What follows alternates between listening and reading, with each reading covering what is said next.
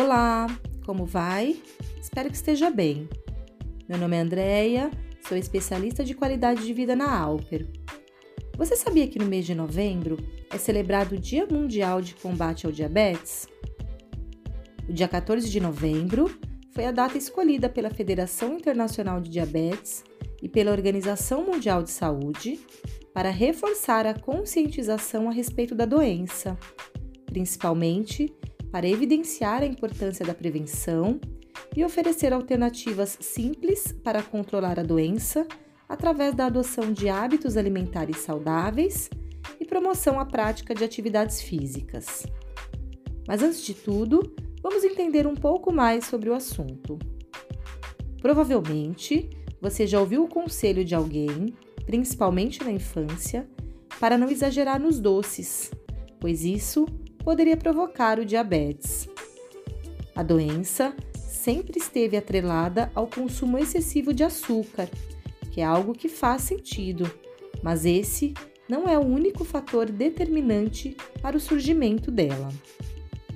Diabetes é uma doença crônica provocada pela incapacidade do pâncreas em produzir a quantidade de insulina necessária. Consequentemente, causa um aumento anormal do açúcar ou da glicose no sangue. A glicose é obtida por meio dos alimentos que ingerimos diariamente. Eles são a nossa principal fonte de energia. O corpo precisa da insulina para conseguir metabolizar a glicose adquirida nesse processo.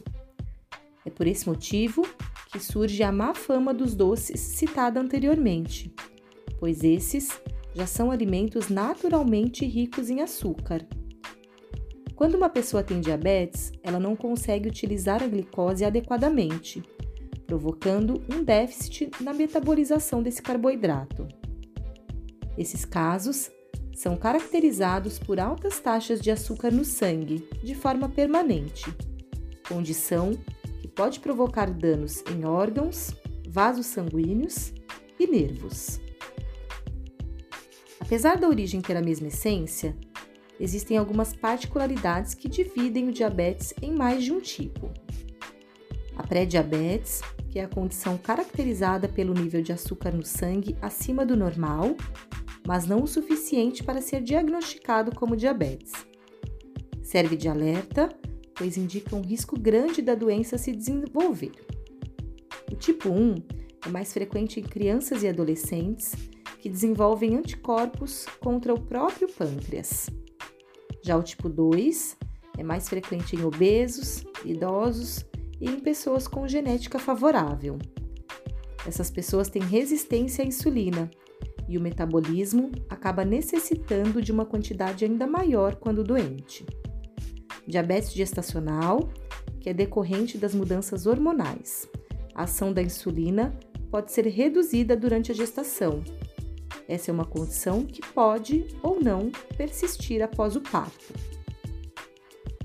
Alguns sintomas podem caracterizar a presença da doença.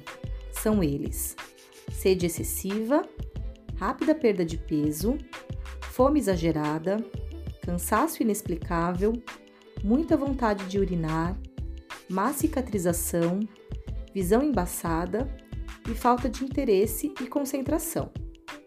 É importante lembrar que para cada tipo de diabetes, os sintomas podem variar. Portanto, nada substitui uma avaliação médica. Um simples exame de sangue pode revelar se você tem ou não. Depois de diagnosticado, tratamento de diabetes pode ser feito tanto com insulina quanto com medicação oral. É importante manter hábitos alimentares saudáveis, dando preferência aos alimentos in natura e minimamente processados, evitando o consumo de ultraprocessados, que são ricos em gorduras, sal, açúcar e aditivos químicos. A prática de atividade física também ajuda a controlar a glicemia, além de manter o peso saudável e controlar o estresse, fatores que também contribuem para a evolução da doença. Essas práticas servem tanto para prevenir quanto para controlar o diabetes. Fique atento à sua saúde e mantenha os exames de rotina em dia.